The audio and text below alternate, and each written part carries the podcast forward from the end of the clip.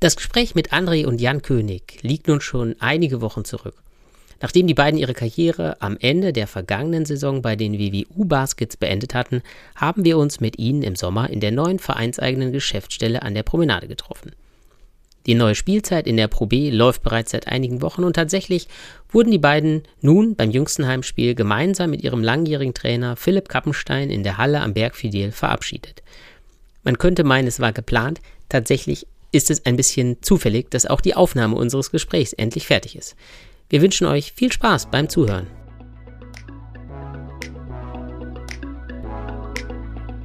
Und irgendwann denkt man sich, eigentlich will ich ja nur mit meinen Freunden Basketball spielen. Aber da fühlt man sich, glaube ich, schon so, dass das äh, jetzt in gute Hände gegeben wird. So das Ganze, was dann aufgebaut wurde über die äh, letzten acht, neun Jahre. Das hätte sich, glaube ich, am Anfang niemand träumen lassen können, dass es so gut angenommen wird. Man freut sich eigentlich auch, dass es einfach die, diese Entwicklung genommen hat. Die letzten Jahre war es auch eigentlich immer wichtig, alle Neuen, die erstmal hier hingekommen sind, äh, den generelles Fahrradfahrverbot aufzulegen, wenn man feiern geht. Ohne ihn wären wir jetzt äh, genauso wenig an dieser Stelle äh, als Verein, aber auch als Person. Das ist Sportlust. Seid willkommen beim Podcast über Menschen, Sportler, funktionäre Bewegung, Nachspielzeit und Wadenkrampf. Die Stimme, die ihr gerade gehört habt, ist Alexander Heflig. Er ist Münsteraner, Schreiberling, Ironman, Gladbach-Fan, Mr. Lefthand. Er ist Fundrunner und würde gerne die Welt verbessern. In unserem Podcast geht es um Sport, vielmehr aber noch geht es um die Menschen, die ihn ausüben, die ihn begleiten, wir sprechen mit Ihnen über Erfolge, über Misserfolge und das, was Sie antreibt. Und mit dabei ist auch Ulrich Schaper, Backpacker, Crossfitter, Holzarbeiter, Publizist, Watzmann-Besteiger, Werder-Anhänger und er würde gerne das Klima retten. Als unsere Gäste 2013 nach Münster gekommen sind, unabhängig voneinander, aber zeitgleich, hat wohl niemand geahnt, dass sie in dieser Stadt lostreten würden. Tatsächlich waren sie beide Fundamente eines Basketballteams, das einen wirklichen Hype in Münster ausgelost hat. Sie feierten die Regionalligameisterschaft, stiegen mit den Baskets in die Pro B auf, feierten mit tausenden Menschen in der Halle am Berg Fidel wahre Basketball-Festspiele und haben nun nach acht Jahren ihre Laufbahn beendet. Natürlich auch das gemeinsam. Herzlich willkommen, Jan und André König. Ja, hallo. hallo. Dankeschön. Ähm, Habt ihr vor acht Jahren, als ihr hergekommen seid, ahnen können oder euch irgendwie im kühnsten vorstellen können, dass ihr die Baskets in, in so einer Situation mit der Geschichte und dem Erfolg verlassen werdet, dass ihr selber auch diese Entwicklung annehmen könnt? Also ich kann für mich persönlich sagen, dass das vollkommen unerwartet kam. Ich war einfach nur froh, nachdem ich mich äh, gegen eine Profilaufbahn in dem Sinne entschieden hatte, einen Ort gefunden zu haben, wo ich neben dem Studium äh, toll Basketball spielen konnte, äh, eine tolle Studententruppe hatte. Und ähm, ja, dass das dann so sich entwickelt, ist natürlich äh, ja, eigentlich schon fast unglaublich am Ende des Tages. Ja, würde ich auch sagen. Ich bin damals hier hingekommen, eigentlich ja wegen äh, Studium und BSF und wollte weiterhin Basketball spielen und habe den Helge und Philipp angeschrieben, aber er hätte mir nie träumen lassen, dass, dass das jetzt mal solche Ausmaße annimmt hier, wie es die letzten Jahre dazu gekommen ist. Wie, wie ist das denn bei euch persönlich so von der, von der Leistung her gewesen? Also habt ihr irgendwann selber gemerkt, oh, jetzt, wir müssen, also wir überholen uns gerade so ein bisschen selbst von der Leistung her? Oder ist das so, dass ihr, dass das immer so im Fluss war, dass man gemerkt hat, okay, man, man ist jetzt auch eigentlich immer an der richtigen Stelle mit dem, mit dem Level, was man selber auch in Basketball so spielt? Oh, ja, also ich glaube, äh, die Jahre in der ersten Regionalliga, wir haben immer äh, oben mitgespielt und äh, hatten auch immer sehr viele Testspiele gegen Pro B-Teams und sahen da auch eigentlich immer gut aus. Ich kann mir jetzt nicht erinnern, dass wir da irgendwie so eine Blowout-Niederlage äh, hatten.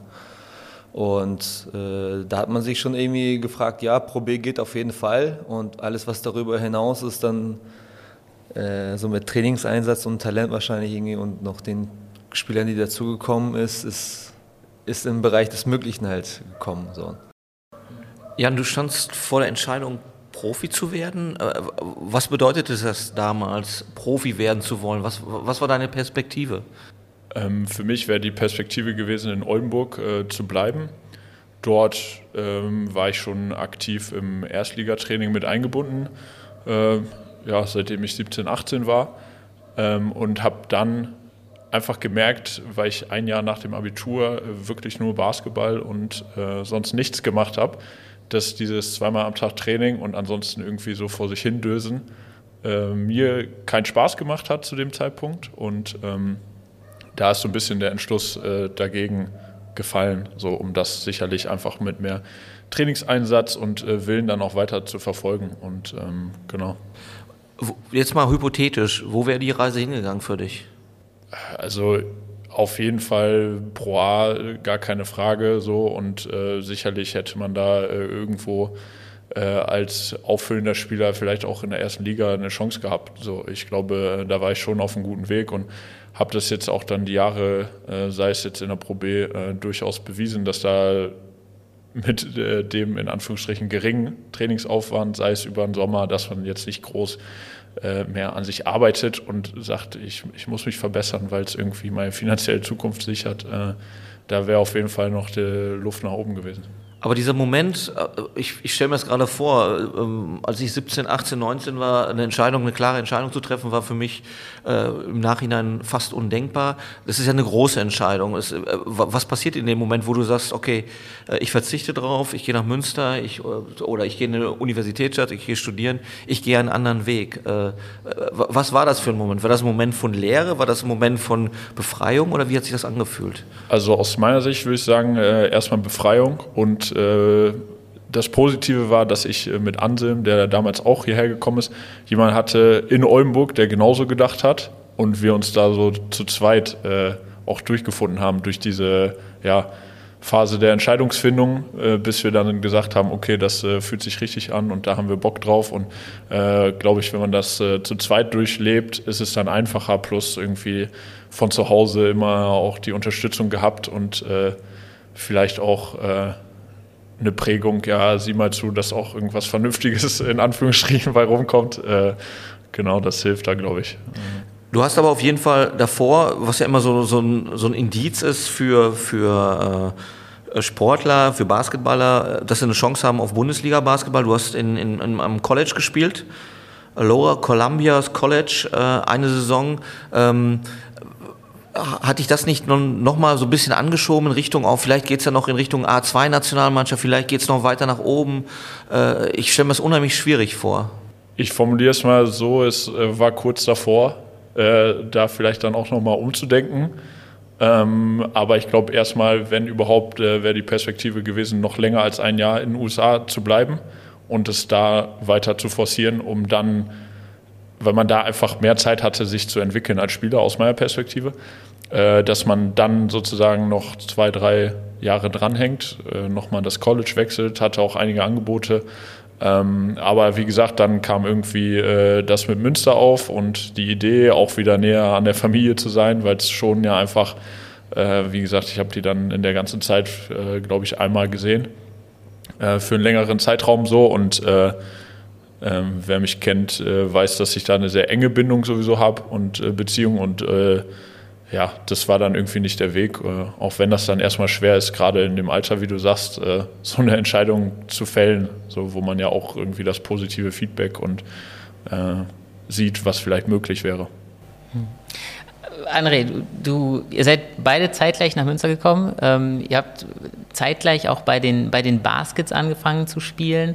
Ähm, vielleicht kannst du noch mal kurz sagen, wie das, also erstmal ist es ja lustig, wenn man tatsächlich in die Halle kommt und man hat direkt einen, einen, einen Namensvetter. Äh, also, ja, das stimmt. Ähm, du bist ja eigentlich nach, nach Münster gekommen, weil du ähm, ein Praktikum machen wolltest wegen der Masterarbeit bei genau. BASF. Ja. Ja, als, ähm, bist du denn sozusagen, also hast du auch aktiv dann direkt nach, nach einem Basketballverein gesucht oder hat man dich so, so ein bisschen vermittelt? Dann? Äh, nee, schon. Äh, der damalige JBBL-Trainer, äh, Michael Slewinski, glaube ich, äh, der war früher in Rendsburg. Also das ist da, wo ich im Norden mhm. halt äh, früher gespielt habe.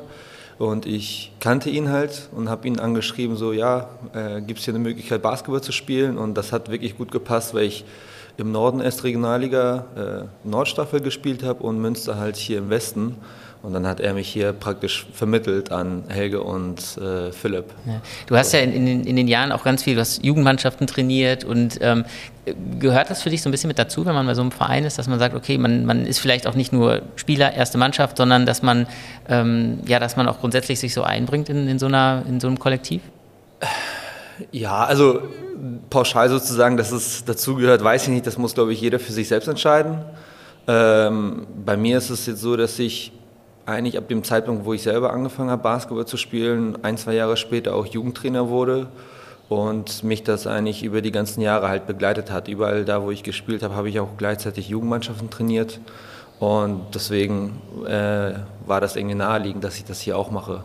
Und das, ich finde es zumindest was Schönes und mir macht das Spaß äh, und identifiziere mich auch irgendwie so ein bisschen damit. Mhm. Äh, ja, deswegen freut es mich, dass ich das auch hier machen konnte. Mhm. Ihr seid häufig so als Twins verkauft worden. Die Könige ja. kommen jetzt. Ne? Also äh, ich habe vorher schon gefragt, ob, ob ihr früher mit so, so, äh, so einem äh, Schweif in die Halle gekommen seid, mit einem Gefolge und so. Aber in Wirklichkeit, ihr seid weder verwandt noch verschwägert. Ja. Äh, ihr habt beide einfach nur den gleichen Nachnamen, ne? Ja, Nervt ja. das irgendwann, wenn, wenn, ich meine, das ist jetzt, äh, ihr seid am Ende eurer Karriere jetzt, eurer Spielerkarriere, also das, mit, mit dem heutigen Podcast hört das auch auf, aber nervt das irgendwann immer zu, gefragt zu werden, seid ihr Brüder, ihr seid ja auch ungefähr gleich groß und jetzt seid ihr euch ja nicht ganz unähnlich. Nervt's oder nervt's nicht?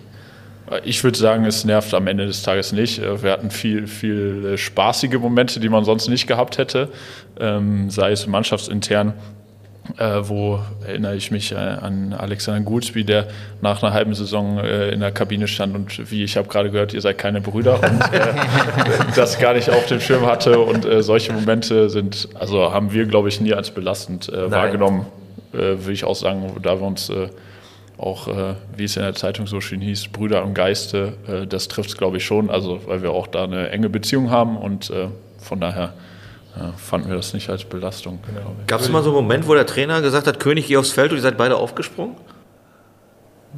Das ist eine gute Frage. Ich glaube. Oder, oder sagt, sagt Philipp immer Jan? Was, was, oder Jan oder André, was ja. sagt er denn? Ja, genau. Will, will ich mit, ja. mit äh, Vornamen, genau. Ja, weil Philipp ist ja, auch, Philipp ist ja als Trainer auch einer, der, der, der, der echt emotional ist und auch echt stinkig werden kann. Und bei mir war das früher immer so im, äh, in der Schule wie im Sport. Also ich wurde immer geduzt, äh, wenn es okay war. Und ich wurde immer, äh, es wurde immer geschrien, ey Heflick, äh, oder ey Heflick sagt natürlich kein Lehrer, sondern Heflick äh, macht das und das, äh, wenn ich wieder Mist gebaut hatte. Weil deshalb stelle ich mir das dann auch vor, ne, dass Philipp dann sagt, er ist sauer, das Spiel läuft nicht, ey König, geh aufs Feld. Ja, ne? kann ich mir vorstellen. Aber äh, bei uns beiden zumindest hat sich das eigentlich etabliert, dass er uns immer mit Vornamen angesch äh, Vielleicht hat angeschrien hat. angeschrien hat, ja. Vielleicht auch das Glück gehabt, dass wir wenig Fehler gemacht haben. Oder, äh, äh, nee, das, äh, nee, da wurden wir eigentlich mit Vornamen angesprochen. Ich gehe davon aus, gerade du als Drei-Punkte-Schütz äh, äh, hast eigentlich nie einen Fehlwurf gehabt in deiner ganzen Laufbahn, oder? Kann, ja, aus meiner Perspektive nicht. Nee, das äh, kann gar nicht vorgekommen sein. Ähm, wie ist das denn bei euch sozusagen? Also ihr habt ja ein paar Jahre lang, also das ist, ihr seid jetzt beide ähm, in einem Alter, wo man, also gerade du, Jan, könntest eigentlich auch noch ein paar Jahre spielen. Also du hast jetzt eigentlich noch nicht so das, das Alter erreicht, äh, ähm, wo man sagt, okay, da, da müsste man jetzt mit aufhören.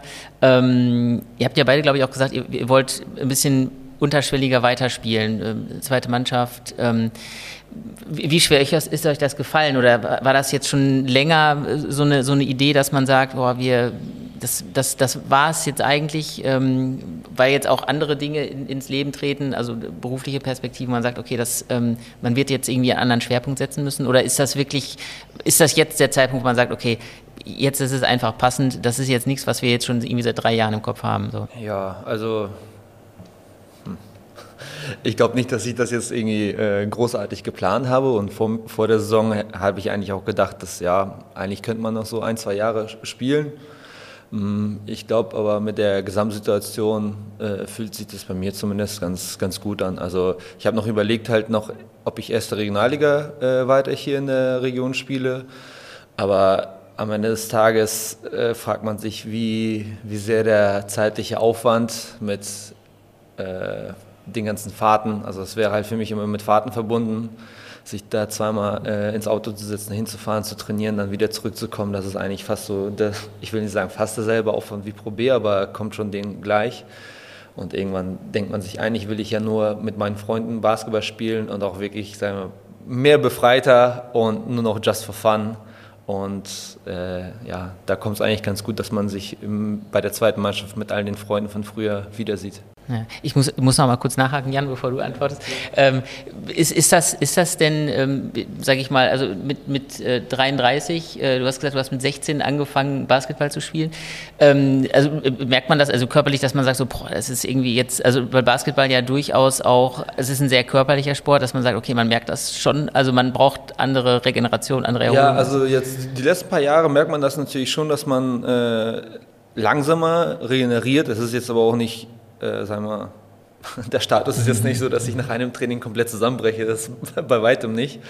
Äh, aber wenn ich mir jetzt so vorstelle, ich müsste jetzt nochmal die ganze Preseason, das ganze Lauftraining und das ganze Pensum, äh, dann ist es so, ja, ich glaube, man könnte zwar den Körper da durchzwingen, aber über die La Jahre gesehen äh, ist es auch ganz gut, dass man sagen kann, ja, es, es reicht. es ist auch schön, das mal nicht machen zu müssen. ja, also für mich die Entscheidung dann aufzuhören, äh, ist, glaube ich, äh, das Zentrale gewesen oder die, was es ein bisschen einfacher macht, dass man jetzt eine Perspektive hat in der zweiten Mannschaft, wo viele ehemalige Spieler jetzt auch aus den letzten Jahren dann schon spielen. Ähm, und man natürlich weiß, okay, da habe ich was, wo ich auf jeden Fall viel Spaß haben werde, so ein gewisses Niveau weiterhin haben kann, äh, so dass man nicht ganz aufhören müsste. So, das würde ich, äh, glaube ich, sagen, das würde sehr, sehr schwer fallen. Ähm, aber ansonsten ja, war die letzte Saison einfach sehr kräftezehrend und äh, jetzt im, im Rückblick äh, hat dann sicherlich auch oder haben die Umstände da auch einfach, äh, sei es durch Corona, mit reingespielt in diese Gesamtentscheidung, dann zu sagen, so jetzt ist vielleicht ein guter Zeitpunkt für mich persönlich, das äh, gut beenden zu können und auf haben da auch jetzt äh, Philips Entscheidung und sozusagen dieser Gesamtumbruch, also das ist ja sozusagen, das ist ja schon mit einem, mit einem neuen Trainer und wirklich mit einer einigermaßen veränderten Mannschaft, das ist ja schon, ich will jetzt nicht sagen, es ist ein Neuanfang, aber das ist schon ein, eine Zäsur, die jetzt sozusagen kommt. Also hat das auch irgendwie eine Rolle gespielt? Gerade du warst ja mit Philipp auch echt immer sehr eng, ihr habt einen sehr engen Draht gehabt, du warst immer so der, der, der Captain auf dem Feld. Ja, also wir haben uns nach der Saison einige Male ausgetauscht, auch André mit Philipp und äh, wir beide natürlich untereinander. Ähm, auch das macht es dann vielleicht einfacher und man versteht auch vielleicht, okay, vielleicht ist jetzt der Punkt, um es sozusagen so ein bisschen weitergeben zu können, äh, ganz gut gekommen. Äh, sei es jetzt mit Björn als neuem Trainer, dass Philipp weiß, okay, da ist einer, der äh, das Handwerk äh, genauso gut versteht äh, des Basketballtrainers äh, und auch spielerisch so da sind jetzt äh, junge neue Spieler hergekommen zum Studieren so und äh, die haben jetzt von uns noch was mitnehmen können glaube ich äh, was so den Spirit angeht aber da fühlt man sich glaube ich schon so dass das jetzt in gute Hände gegeben wird. So das Ganze, was dann aufgebaut wurde über die äh, letzten acht, neun Jahre für Philipp. Ähm, und äh, ich glaube, das hat für uns alle drei die Entscheidung dann auch äh, leichter gemacht, weil äh, wir dazu zu sehr mit Herzblut und äh, mit Herzen bei der Sache sind und äh, für die WW Baskets eigentlich stehen. Ich muss noch mal kurz auf André zurückkommen, weil wir über Regeneration und so gesprochen haben. Und äh, ist Training eigentlich für einen Basketballer härter als ein Spiel? Weil im Spiel äh, es schwanken ja die Einsatzzeiten zwischen ein paar Minuten und 30 Minuten und im Training hast du zwei Stunden Vollgas meistens. Ja, also eigentlich sagt man ja auch, man sollte ja nicht so hart trainieren, dass das Spiel einem einfacher vorkommt. Aber ich würde einfach so allein von dem Aspekt von der Spielzeit her, im, im Training, du hast meistens noch vorher Krafttraining und dann äh, musst du dich nochmal in die Halle stellen und dann nochmal da äh, Vollgas geben über die gesamte Zeit. Und im Spiel ist es eigentlich so, äh, dass du ja 15, 20 Minuten dann eigentlich nur auf dem Spielfeld bist. Äh, da kommt aber, glaube ich, auch so, äh, ja, man ist halt geil aufs Spiel, noch ein bisschen Adrenalin. Das heißt, da gibt man nochmal das Fünkchen extra, was man im Training eigentlich äh, nicht geben kann, würde ich vielleicht sagen, weil wenn du zigtausende Training in der Saison hast, da wirst du nicht deine Motivation bei jedem Training so hochhalten können. Das ist schon eine andere Situation im Spiel. Mhm.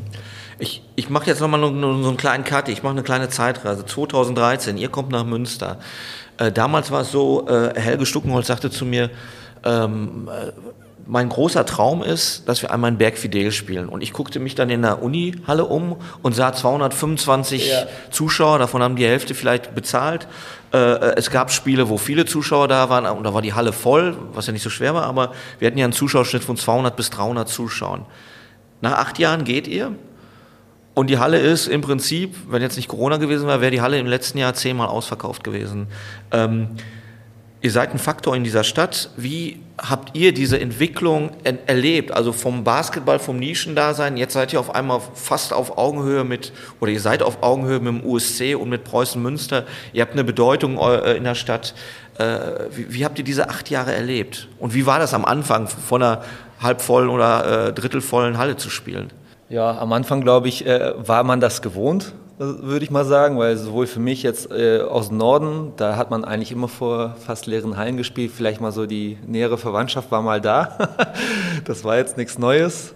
Ähm, aber ich erinnere mich so an das erste Köln-Spiel in der Unihalle, wo das ausverkauft war. Das war schon ein geiles Gefühl. Und äh, selbst wo Helge gesagt hat, ja, ich möchte irgendwann mal im Berg Fidel spielen, da hat man sich immer so gefragt, uiuiuiui, da ist auch noch viel Platz zu füllen.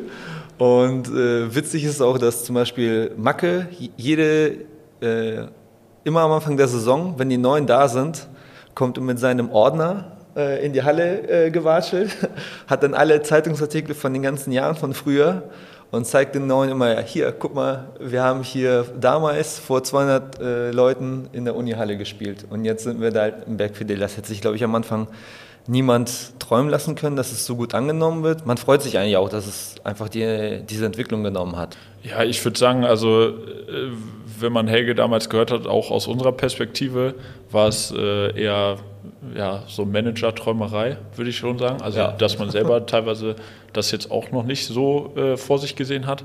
Ähm, aber ich glaube, spätestens als wir dann äh, drei, vier Jahre mit dem äh, immer Zweiter geworden sind und der Aufstieg super knapp und es wurde eigentlich äh, konstant immer die Unihalle gefüllt, ähm, haben wir aber, glaube ich, auch als Mannschaft einfach das Pensum erhöht. Also es kam dann äh, vierte Trainingseinheit abends als Mannschaft dazu. Ähm, wir haben äh, feste Krafttrainingseinheiten äh, eingeführt, sodass da auch schon zu merken war, okay, jetzt geht das Ganze doch in eine andere, wieder professionellere Schiene, ähm, weil da natürlich dann auch alle so ein bisschen äh, Blut geleckt hatten. Äh, okay, das ist nicht weit jetzt in die Pro B und ähm, alle mit an Bord waren und ähm, das ist sicherlich auch dann nochmal in, innerhalb der Mannschaft zu spüren gewesen, dass halt am Anfang wie gesagt, wir hatten dann dreimal Abendstraining, jeder hat so ein bisschen Krafttraining äh, für sich selber gemacht, aber mehr, äh, ja, wie man wollte und äh, unbeaufsichtigt, nenne ich es mal.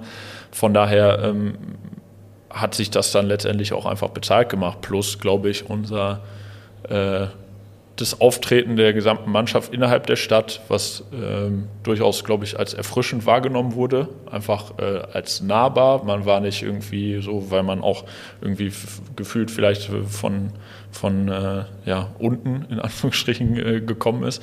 Und äh, glaube ich, da waren wir einfach viel präsent bei vielen Sachen und äh, standen immer zur Verfügung und äh, wurden einfach im, im, Bild der Stadt wahrgenommen und das macht sich dann einfach bezahlt am Ende. Wenn, ihr durch die Stadt geht, werdet ihr da erkannt?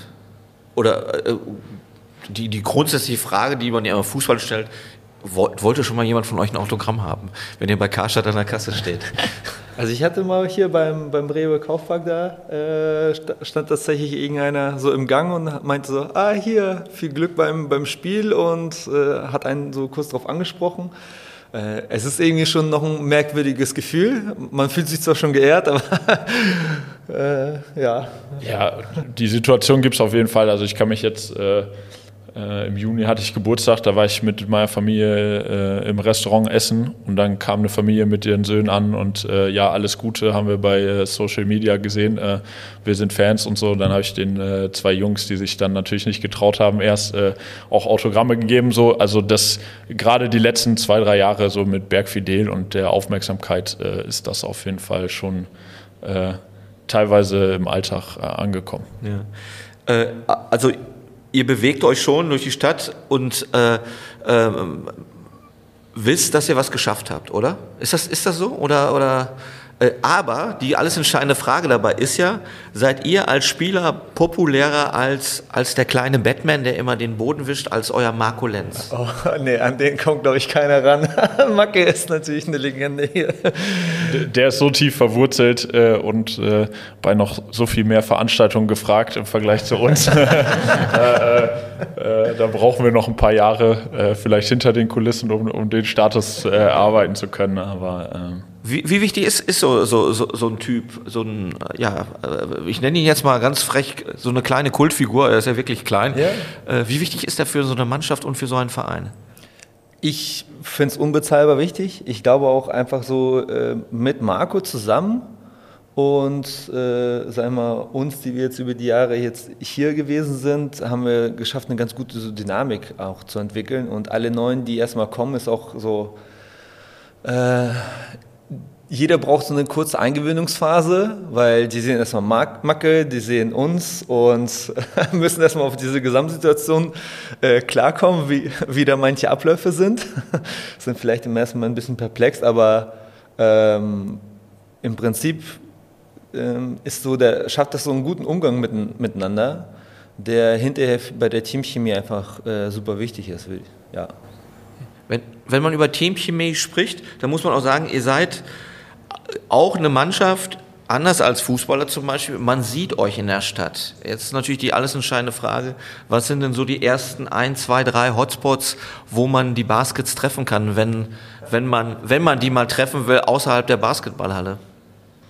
Ähm, Würde ich sagen, auf jeden Fall die Restaurant-Ecke am Hafen. Äh, es äh, steht hoch im Kurs, äh, gerade im Sommer, aber auch der Markt ähm, Kaffee trinken, sei es im Fial oder sonst wo, äh, glaube ich, äh, da ist man schon weit äh, vorne, uns dann auch sehen zu können oder ähm, ja, anzutreffen.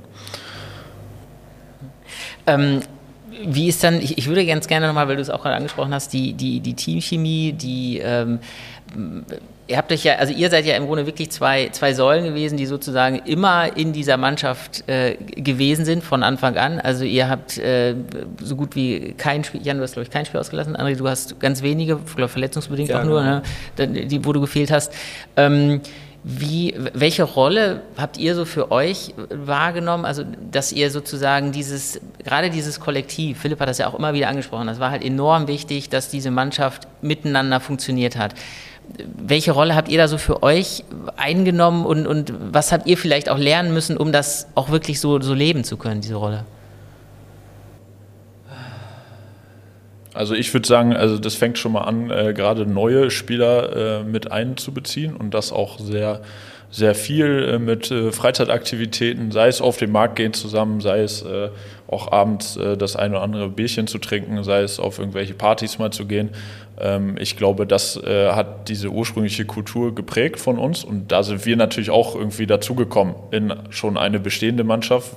Das haben wir natürlich dann auch mitgestaltet äh, die letzten acht Jahre, aber erstmal haben wir es natürlich, äh, sei es von Attila, Guido Narendorf etc. ja auch mitbekommen, so wie, wie so der, der Gedanke hier in Münster ja auch vorher schon irgendwie vorhanden war und äh, insofern war es dann, glaube ich, ein leichtes, das mit unserem Input und mit unseren Stärken äh, zu füllen und dann einfach auch die Neuen immer wieder mitzuziehen. Und äh, wir hatten halt den großen Vorteil, äh, gerade am Anfang immer mal ein, zwei neue Spieler integrieren zu müssen und nicht fünf, sechs. Und mhm. Äh, das ist, glaube ich, auch schon ein großer Unterschied und das äh, macht es natürlich ganz einfach, so eine Dynamik auch entwickeln zu können.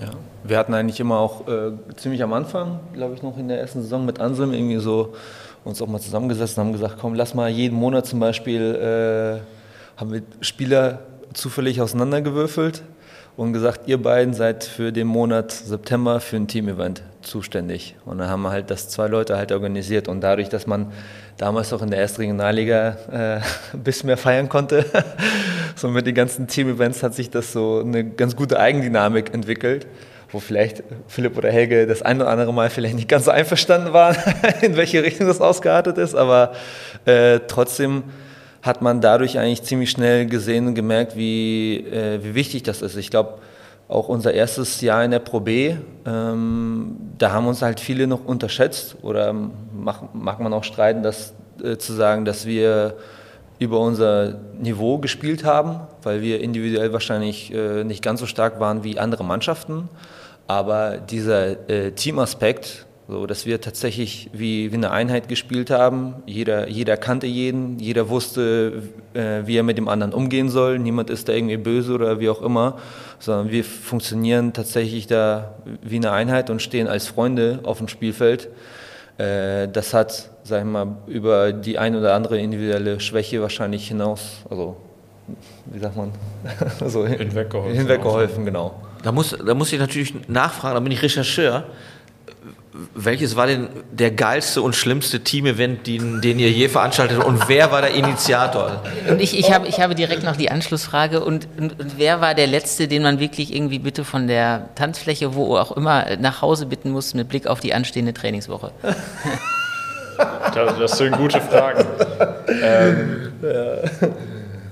Die schlechteste. Wir sind unter uns, wir können offen sprechen. Ja, ja, das äh, machen wir sowieso. Ähm, würde ich sagen, das war eine, da hat äh, Dallas Johnson mit, ich weiß gar nicht, äh, Wings gemacht bei sich zu Hause und das endete in so einer Schweinerei in der Küche, in der Spieler-WG. Äh, da war ich froh, dass ich dann abhauen konnte und äh, auch wenn äh, es lecker war, aber das würde ich sagen, war schon einer der äh, verrückteren äh, Abende. Aber was cool war, boah, von Lasertag über Bohlen mit anschließend feiern gehen oder so. Also da haben wir schon äh, einige coole Sachen äh, ja, ich machen glaub, können. die letzten Jahre war es auch eigentlich immer wichtig, alle neun, die erstmal hier hingekommen sind, äh, den generelles Fahrradfahrverbot aufzulegen, wenn man feiern geht. Ganz richtig. Wer ist denn das größte Firebeast in, in der äh, letzten Mannschaft gewesen? Jetzt könnt ihr sagen. Ich glaube, André und ich sind da schon weit vorne. Äh, das könnte dann auch wieder unsere Rolle äh, für die Teamchemie äh, widerspiegeln. Ähm, aber ich glaube auch, wie gesagt, ein, die jungen Spieler stehen uns da mittlerweile dann vielleicht auch nicht mehr in den Sachen, was Feiern angeht, nach. Ähm, von daher, aber ich glaube, da waren André und ich immer schon auch für jede Party zu haben, egal ob unter der Woche und mit morgendlichem Training oder was auch immer. Das haben wir immer durchgezogen und waren immer dabei. Von daher, ähm, ja sicherlich vorne mit dabei. Man muss ja natürlich jetzt auch fragen, es ist Basketball als, ja, als semi-professionelle Sportart, äh, Riesenkulisse, werde ich jetzt vermutlich nicht mehr so haben, obwohl ich bei Jan gehört habe, ähm, wenn es denn sein muss, stehe ich auch für die erste noch zur Verfügung. Äh, fünf Dreier haue ich in jedem Spiel noch rein, wenn es sein muss. Wo ist das Problem? Ähm, sehe ich im Übrigen ähnlich. Ähm, aber was macht ihr jetzt beruflich? Äh, Jan, du hast studiert, ähm, ich glaube Maschinenbau und Sport. Was, was macht man damit? Äh, damit äh, darf man an die Berufsschule gehen oder das Berufskolleg, wie es in äh, Nordrhein-Westfalen heißt. Ähm, und da steht jetzt im November, Bewerbungen sind abgeschickt, das Referendariat an. Äh, hoffentlich kann ich in Münster bleiben. Das äh, stellt sich in den nächsten zwei, drei Wochen raus. Ähm, und ja, dann äh, geht ein komplett neuer Abschnitt los. Irgendwie hat man jetzt äh, die Uni hinter sich gelassen. Äh, auch ja dann über die Jahre ein gewohntes Fahrwasser, wo man sich irgendwie zurechtgefunden hat. Und ähm, ja, genau, das steht an. Du, du, bist, du bist ein Mann, der, der Sachen abschließen kann. Ähm, das hast du sogar gezeigt, indem du gesagt hast, ganz am Anfang deiner Karriere Profi, nee, habe ich mich dagegen entschieden. Jetzt äh, eigentlich sehr mit 28 ein sehr abruptes Ende äh, deiner äh, Pro B, Pro A-Karriere. Ähm, die Anschlussfrage ist eigentlich, möchtest du oder planst du in Münster zu bleiben? Ist das jetzt so the place to be oder willst du zurück nach Oldenburg zu deiner Family oder wie, wie, wie, wie taktet man das durch mit 28? Nee, da bin ich auf jeden Fall so, dass ich erstmal äh, Münster als äh, place to be und auch äh, durchaus als Heimat äh, so in mir verfestigt habe, dass das erstmal überhaupt gar nicht zur Debatte steht, äh, wenn es jetzt beruflich nicht sein müsste, äh, Münster zu verlassen. Ähm, und auch einfach, weil ich äh, durchaus jetzt dann irgendwann auch äh, hinter den Kulissen, ähnlich wie André, dann noch irgendwelche Aufgaben übernehmen möchte und das weiter äh, auch prägen möchte und dabei bleiben möchte. Und äh, ja. ja. Oldenburger Land nach Münz, ins Münsterland, ist, ist nicht so weit, aber du bist, glaube ich, geboren, André, in Kaliningrad, oder? Genau, ja. Also es ist ja schon, äh, du kommst ja auch aus einem anderen äh, Kulturkreis so gesehen. Ja. Äh, wie wie, wie sieht es bei dir aus? Du hast ein bisschen länger gebraucht mit dem Studium, hast du gesagt, ja. macht, macht ja auch Bock an der Uni zu sein, ne? du bist jetzt 33, aber du machst, glaube ich, auch jetzt, du hast deinen Abschluss gemacht? Äh, ja, also den, in Chemie ja, sozusagen. Jetzt für, für Lehrer ähm, werde ich jetzt nächstes Jahr fertig. Und ja, für mich rückblickend muss ich sagen, man hat schon äh, einiges erlebt, war an einigen Orten so. Und damals, wo ich nach Münster gekommen bin, war mein Plan eigentlich gar nicht, hier so lange zu bleiben. So, ich bin ja eigentlich nur wegen BSF hier hingekommen und dachte, wenn ich da dann fertig bin nach ein, zwei Jahren, dann gehe ich vielleicht wieder zurück nach Kiel oder wo auch immer äh, ich da Bock habe, sage ich mal.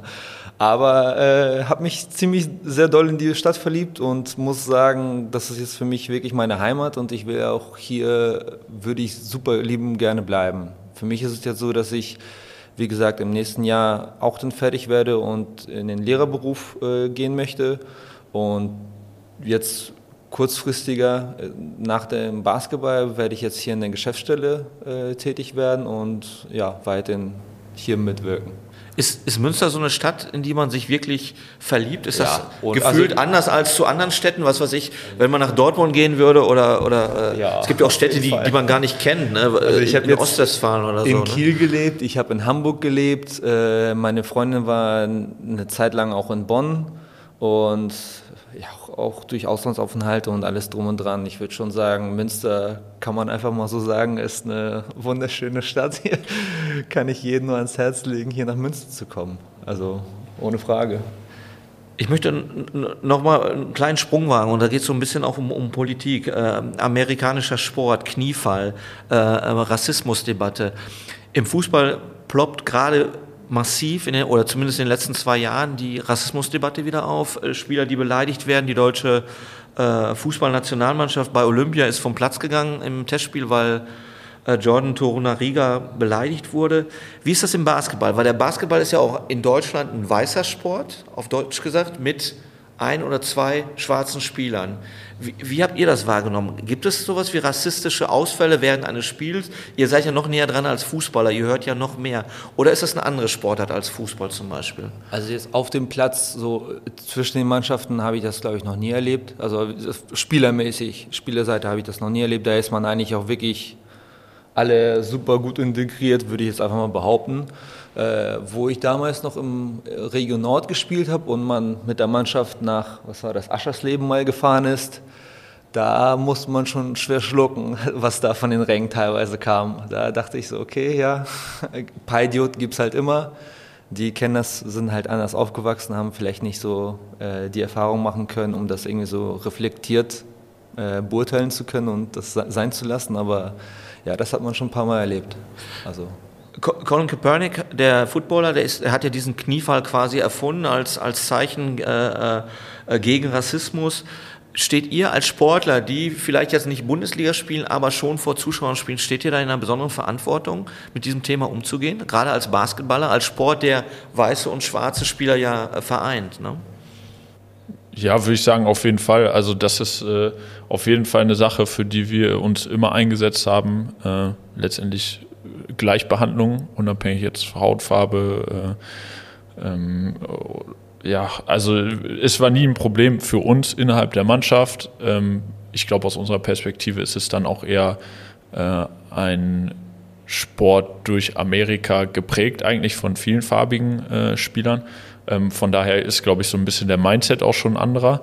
Ähm, und ich glaube, mit unserem Publikum sind wir da auch sehr auf einer Linie, was äh, sozusagen unsere Gedanken angeht und äh, das Publikum und äh, hatten bisher dann äh, noch keine Probleme. Aber ähm, sicherlich haben wir ja auch, glaube ich, schon die ein oder andere äh, Aktion da in sozialen Medien äh, gemacht, um das zu unterstützen. Aber da ist man, glaube ich, ständig eigentlich in der Vorbildsfunktion und kann sicherlich auch immer noch mehr dafür machen und dafür einstehen. Genau, ich glaube sogar Marco war ja damals, äh, Mar äh, Porsche, der vor was war das, zwei Jahren, zwei, Genau. drei Jahren bei uns war, der hat ja auch irgendwann auf dem Marktplatz da die, diese Demo mit seiner Freundin Genau. sogar organisiert, wo das mit Police Brutality aufkam. Da sehe ich das auch, dass wir, sagen wir mal, als Sportler, so- sobald man irgendwie Zugang zu mehr Menschen hat, das auch irgendwie repräsentieren muss in der richtigen Art und Weise. Ihr werdet demnächst nicht mehr spielen. Bereut ihr es? Macht euch das traurig, dass ihr nicht mehr ein letztes Spiel nochmal vor voller Kulisse äh, Berg Fidel gemacht hat? Äh, König, drei Sekunden vor Schluss, Dreier aus elf Metern, äh, Boom, weg, Sieg, Münster oder du nochmal einen Gegenspieler äh, ähm, geblockt hast oder, oder von Bein geholt hast, ist mir egal, wie man das nennt. Ähm, äh, stört euch das, dass, dass ihr diesen, diesen persönlichen, individuellen Abschied, ohne dass man äh, gesagt hätte, die gehen jetzt, die beiden, dass man den nicht gehabt hat? Würde ich schon sagen. Äh, Das ist so ein kleiner Wermutstropfen äh, bei der ganzen Geschichte. Das hätte ich mir schon anders vorgestellt, hätte ich mich vorher mit dem Abschied beschäftigt. Ähm, aber ich glaube, letztendlich äh, habe ich einfach jetzt auch nochmal drüber nachgedacht, so jetzt, äh, wo das dann auch bekannt gegeben wurde, die ganzen schönen Momente, die man hatte und äh, die, die Wahnsinnsmomente mit den Fans und eigentlich äh, entschädigt das oder diese Erinnerungen äh, äh, reichen da vollkommen aus und äh, eine Verabschiedung äh, wird es vor voller Halle äh, sowieso noch geben, ähm, mit Sicherheit wenn das wieder möglich ist. Von daher ähm, ist das also für mich persönlich irgendwie äh, trotzdem eine sehr runde Sache. Eure Trikots werden, werden in der Halle oben äh, gehisst mit euren Rückennummern. Ähm, die bleiben da hängen. Also ihr bleibt sozusagen auch in der Halle, ihr bleibt den, bei den Spielen halten. Ähm, als ihr das gehört habt, dass der Verein das, das vorhat, so was, was ist euch da in euch vorgegangen? Oder habt ihr gedacht, so sind die komplett übergeschnappt? Oder das ja, ist, äh, ich, ich muss sagen, ich war ein bisschen sprachlos und ich habe mich super gefreut und äh, das ist eine Riesenehre. Ist für mich persönlich ist auch noch so mit meinem Basketballwerdegang. Hätte ich mir das nie träumen lassen, dass irgendwann eh ein Team mein Trikotnummer da irgendwie an die Halledecke hängt. Ich glaube, das wünscht sich ja jeder Basketballspieler, äh, egal wo er spielt, dass man, nachdem man gespielt hat, so irgendwas hinterlassen hat oder das Gefühl hat, etwas hinterlassen äh, gehabt zu können. So. Und deswegen, ja, ich fühle mich super geehrt, äh, bin auch super dankbar und man hat sich das, glaube ich, nicht so träumen lassen können. Ja, also für mich war das sicherlich auch nochmal so ein äh, sehr emotionaler Moment, das zu erfahren. Ähm, einfach weil einem dann, glaube ich, nochmal viel mehr bewusst wird, was man dann doch erreicht hat und geschaffen hat, auch aus der Perspektive von anderen. Also sei es einer Person wie Helge als Manager, die Dankbarkeit zu erfahren, äh, war unglaublich äh, schön, so wertgeschätzt zu werden und das so zu wissen und auch äh, zu wissen, dass man in Anführungsstrichen auf äh, Ewigkeiten irgendwie seinen, seinen äh, Status hat und äh, dabei ist. Und ähm, ja, war, war für mich dann, als ich das erfahren habe, sicherlich äh, in dem Kontext der emotionalste äh, Moment sogar. Äh, war sehr schön. Wie, wie würdet ihr denn gerne so in, also ihr habt ja so eine ganz bestimmte äh, Spielweise auch geprägt. Also ich, ich weiß, also du, du Jan, du warst immer sehr, sehr auffällig, ne? Alex hat es gerade gesagt, also du hast äh, viele, viele Dreier gezogen, du hast, äh, warst sehr präsent. André war eher unauffällig, aber total äh, effektiv mit dem, was du auch gemacht hast. Also du warst halt äh, vielleicht ein, ein, du warst auch ein Faktor in diesem Spiel immer. Ähm, was würdet ihr denn sagen, okay, das, das wäre schön, wenn das irgendwie so in Erinnerung bleibt?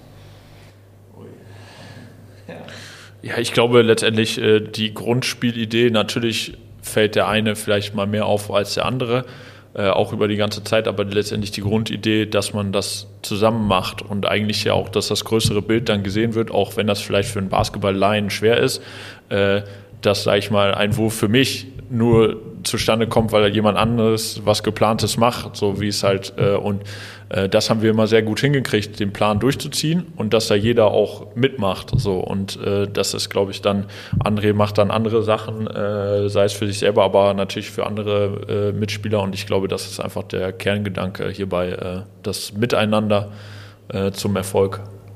Ja, würde ich so unterstreichen. Eigentlich war das immer so unser Markenzeichen, dass wir äh, tatsächlich sehr viel füreinander gespielt haben, wer tatsächlich dann letzten Endes den Wurf hat.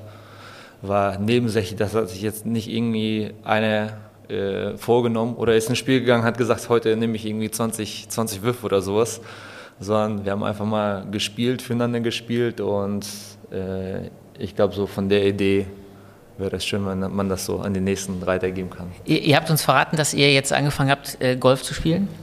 ähm, beziehungsweise ihr habt in der, in der Zwischenstation habt ihr, ja, vielleicht müssen wir es in der Reihenfolge machen, ihr habt tatsächlich Schach gespielt ähm, gegen die WN-Sportredaktion. Ihr habt, ähm, wie ist das ausgegangen? Ist das, ich das in die Wunde drücken hier. Nein. ja, ich, ich, ich werde da immer unterschätzt, aber ich habe wir, die Redaktion, das war eine Teamleistung. Äh, ich habe die Züge ja nur gemacht. Wir haben natürlich gewonnen. Also ich kann mich an keine Schachniederlage in meiner Karriere erinnern. Nein, aber das war eine coole Aktion so im ersten Lockdown gegen die WN. Äh, so jeden Tag macht einer einen Zug und dann hat man Zeit zu überlegen. Das war schon sehr witzig, muss ich sagen. Äh, ihr habt uns aber auch verraten, dass ihr jetzt angefangen habt, Golf zu spielen. Genau. Das finde ich bedarf einer Erklärung.